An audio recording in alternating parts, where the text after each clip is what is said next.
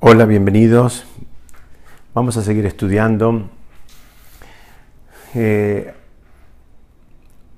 hay algo mm, que tal vez estamos tan acostumbrados a escucharlo y lo, aprendimos tanto, tantas veces de chiquitos que tal vez lo vemos, eh, o mejor dicho, no lo vemos, pasa de manera imperceptiva ante nuestros ojos, que es el sistema de las plagas cómo funcionaba el sistema de las plagas. Entonces, ante cada plaga había inmediatamente un, pedido del faraón a Moshe para que libere a su pueblo de la plaga.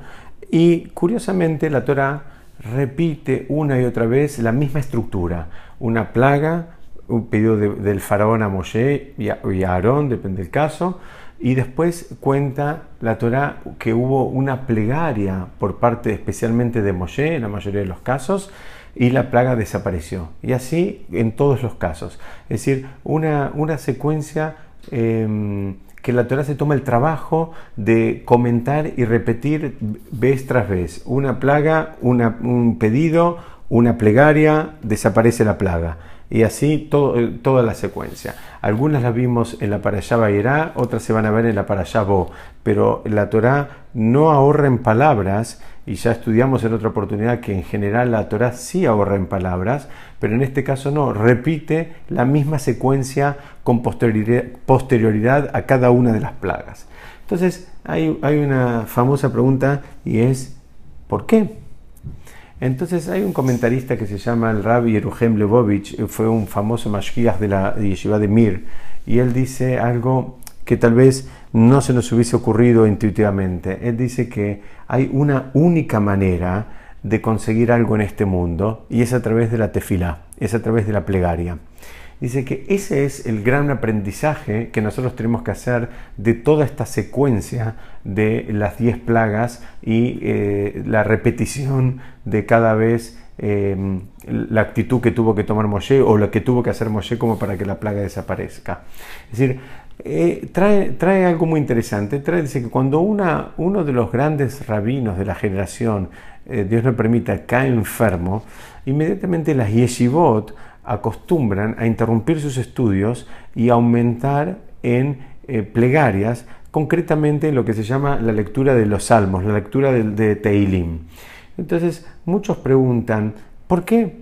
¿Por qué, eh, ¿por qué no, no continúan, digamos, con, los, con, los, estudios regulares, donde nosotros ya sabemos que el mérito del estudio de Torah es una de las eh, de los méritos más elevados que la persona puede, eh, puede tener y por ende puede invocar en pos del, eh, de la curación de un ser querido. Entonces hay una Mishnah famosa donde dice Betalmud Torah Keneged Kulam, es decir, el, el, el, la mitzvah del Talmud Torah, del estudio de Torah, es, digamos, es, es más valiosa que todas las demás. Entonces, insisto con la pregunta, ¿por qué cuando hay una persona que está eh, enferma, eh, digamos, interrumpimos el estudio de Torah y, vamos hacia la plegaria, vamos hacia el rezo, donde la lectura de los salmos, de los Teilim, tienen más que ver con el rezo que con el estudio.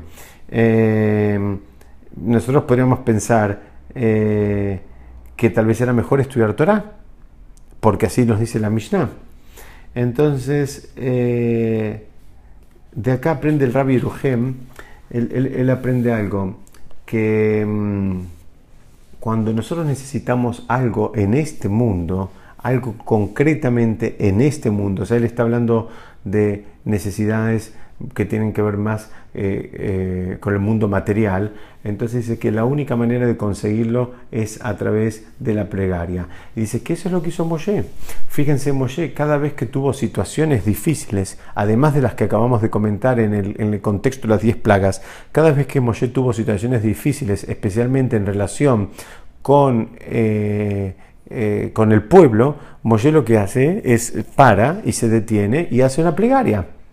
Tanto cuando su hermana está enferma como cuando el pueblo está eh, comportándose de una manera difícil. En fin, Moshe no te dicen que fue y se sentó a estudiar, no te dice que fue y se sentó a, escribir, a escribir un ensayo, sino que paró y le pidió a Hashem. Concretamente eso es lo que la Torah nos viene a decir. El, el Rab Moshe Feinstein fue un rab que escribió muchos libros, libros que siguen siendo utilizados en la mayoría de las yeshivot, libros de consulta. Y cuentan que una vez uno de sus hijos, había, uno de sus nietos, perdón, estaba, estaba, uno, estaba enfermo y tenía que pasar por una operación. Y él justamente dicen que interrumpió lo que estaba haciendo y se puso a leer Teilim, se puso a, leer, a recitar salmos. Y muchos podrían pensar, siendo una cabeza tan grande y habiendo escrito una obra tan prolífica, tal vez podría decir, bueno, voy a escribir un libro, voy a escribir una respuesta. Él acostumbraba a escribir respuestas a consultas que le hacían de, todas partes del mundo. Y él podría decir, bueno, voy a escribir una respuesta, que las respuestas de estos rabanim no eran otra cosa que, que Torah pura. Y puede decir, bueno, voy a escribirlo y que en mérito de eso se cure mi nietito. Dicen, no, justamente, dicen que él lo que hacía era simplemente leer Teilim y pedir en la casa que cada 15 minutos llamen al hospital a ver si había, había alguna novedad, alguna mejora. Entonces, ¿qué es lo que aprendemos nosotros de todo esto?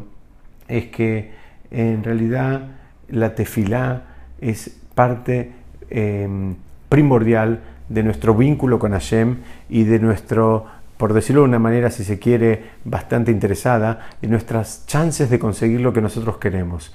Las personas eh, tenemos una tendencia a creernos que las cosas las vamos a conseguir por medios propios.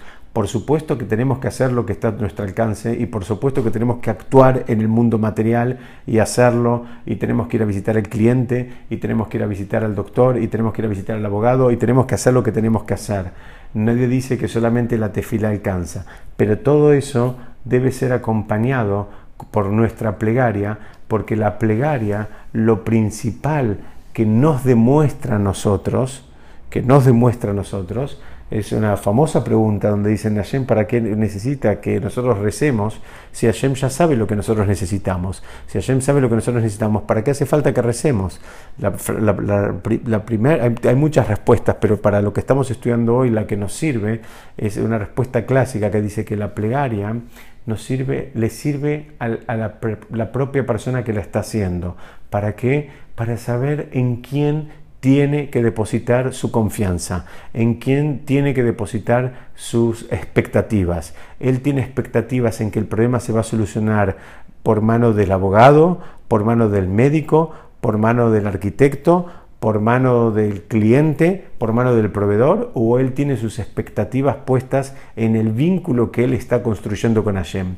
Y eso es lo que la, la Torah nos viene a enseñar y, el quema especialmente de las diez plagas, que fue tal vez una de las revelaciones más poderosas y más visibles a los ojos de la humanidad que haya hecho Hashem y que está incluido en el relato de la Torá, es lo que nos viene a enseñar es que el sistema no es otro que el sistema donde hay una persona que pide y Hashem que responde.